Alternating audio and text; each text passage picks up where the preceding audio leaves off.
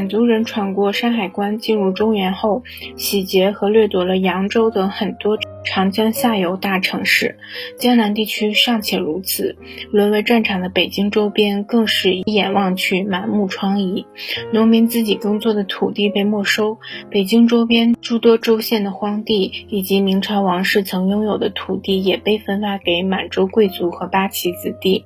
百分之七十的百姓过着流浪生活。一六四五年，满族人强制推行和他们发型一样的发辫，引起了汉人的强烈反抗。为什么在清朝初期会发生那么多的屠杀和野蛮掠夺呢？这是因为满族人入关的时候是移动性侵入，而后在康熙帝前后转变为定居型统治者。最为典型的移动性侵入，应属初期的蒙古帝国。当时，蒙古帝国的一些将领主张把中国全域的人杀光放羊，他们没有一个在地方定居生活的经验，也不懂得如何收税，所以能说出这样的话。从经济增长、国民福祉的角度看，这种移动型入侵作为统治者是最为有害的。移动型入侵者没有长期计划。他们不管百姓死活，能抢的都抢，能杀的都杀，能破坏的都破坏。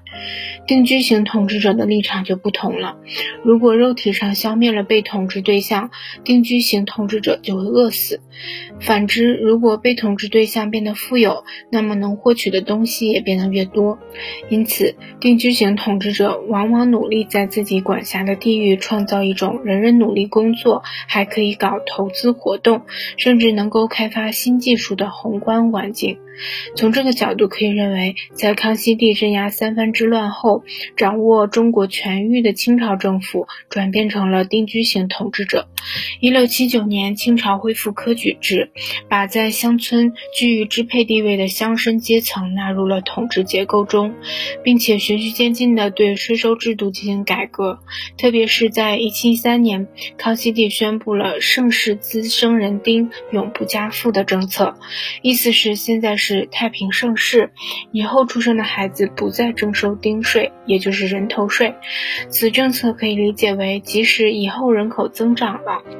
政府也永远不课人头税。但在经济规模扩大、财政支出增加的情况下，如果政府减少了税源，从长远角度看，财政状况肯定会恶化。因此，康熙帝的继承者雍正皇帝推出了地丁银制度。即把人头税和土地税合而为一加以征收，这个措施具有很强的改革性质，引起了拥有大面积土地的乡绅阶层的强烈反对。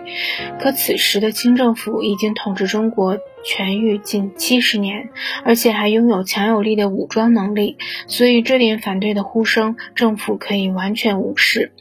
但是康熙帝和雍正帝的税收改革开始产生了意想不到的影响。公元前四百到公元一九五零年间，中国人口数量在明朝末年大概是一点五亿到两亿，一千七百年开始暴涨，到了一千八百年，这个数字已经达到了三亿或三亿以上。人口突然增加，最直接的因素是能够纳入统计数据里的人头数量增加，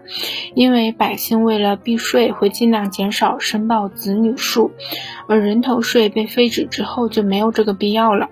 除了曾经隐匿的人口开始公开登记，还有死亡率的下降也成了人口增加的原因。花生。玉米和土豆等新农作物的普及，使百姓在气候条件不如意的年份也能果腹，避免饥饿。这一点为降低死亡率做出了决定性的贡献。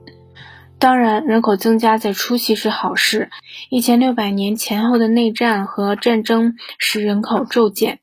边疆地区遍地都是没有主人的土地，所以养育增加的人口没有问题。加上像花生、土豆等农作物在干燥寒冷的地区也完全能够生长，所以像四川、台湾等人口稀少的地方也开始有人迁移过去居住。但是，像边境的迁移和新土地的开垦，逐渐引发了新的问题。最大的问题是地表荒漠化，开垦山林地带，建造梯田耕种农作物，无疑是可以增加农业的产量，但在这过程中，大批森林被毁坏，还有土地表层大量流失，造成了非常严重的后果。森林如果遭了破坏，应对气候变化的能力会降低，也有可能引发洪水和干旱。清政府也认识到这一点，所以严格的控制了土地开垦，但却无法控制人们对土地的渴望。人口的急剧增加产生的另一个问题是工资下降，因为人口众多，所以只要给够吃饭的钱，就愿意干活的人变得越来越多，于是工资自然而然的就下降。这是人口增长带来的阻挠工业革命发生的逆向效果。